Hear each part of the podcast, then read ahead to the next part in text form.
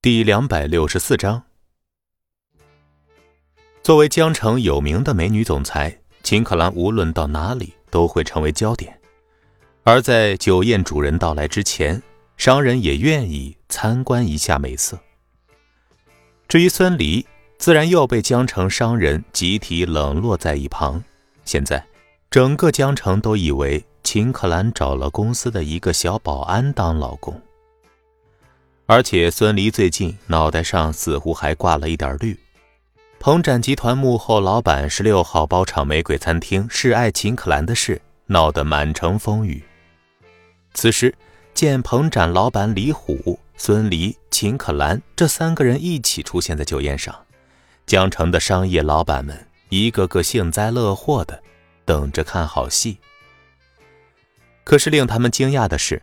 孙离这个小年轻脸皮还挺厚，刚才进门之后，秦可兰冲着合作伙伴李虎点头示意的时候，这个孙离竟然眼睛眨都不眨一下。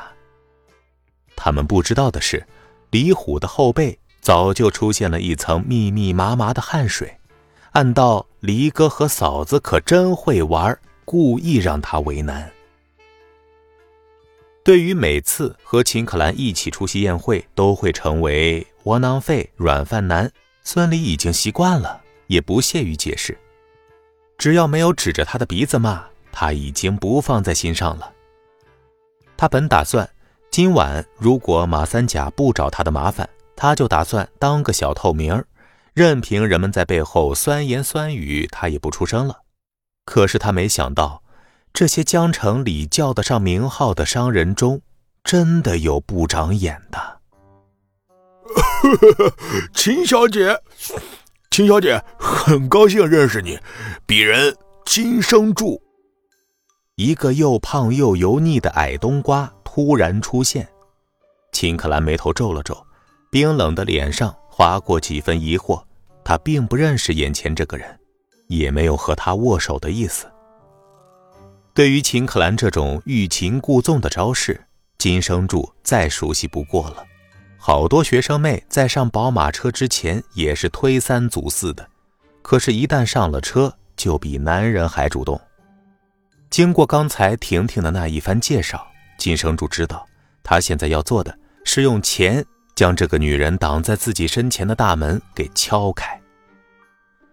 方圆看着金生柱突然出现在了秦可兰的面前，疑惑的看向婷婷，说道：“婷婷，怎么回事？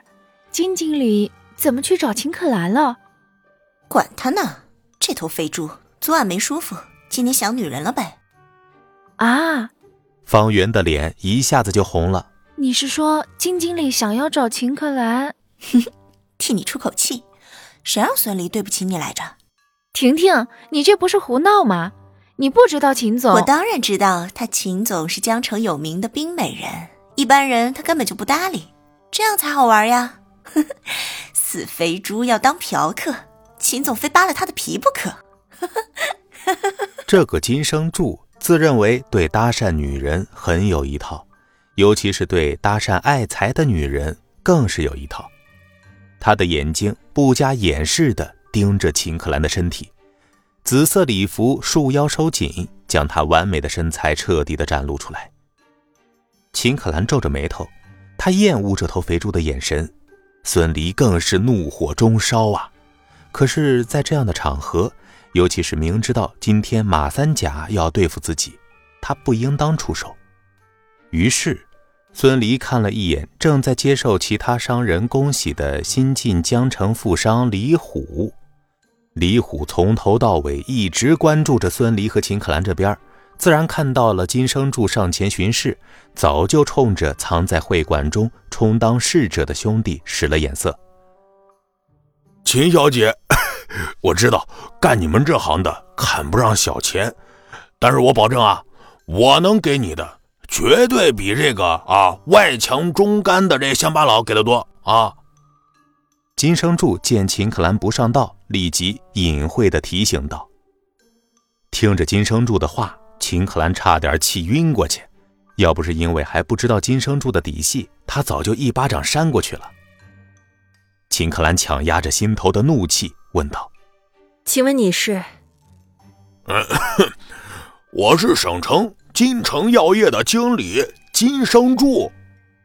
金生柱挺了挺胸脯，似乎觉得这个名头很响亮。秦克兰皱着眉头，这个名字完全没有听说过呀。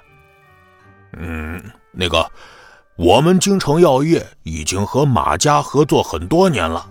别看我只是个小小的医药经理，可是，在省城，那可是……孙离听着金生柱的吹嘘，紧握着拳头。他本以为这小子是色胆包天，现在看来，有可能是马三甲故意派来让自己难堪的。孙离冷笑的走到金生柱的面前：“你叫金生柱，是马三爷的人？怎么了？怕了？怕了就把这个女人让给我，让我舒服了。”兴许我在三爷面前替你美言几句。孙离哪里还能忍受得了啊？他伸手一把掐住了金生柱的脖子。金生柱一米五的身高，将近三百斤的身体被他提在半空。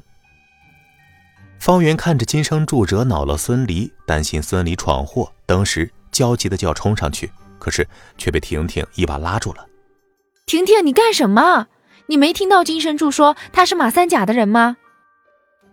马三甲这个人，现在整个江城都在盛传。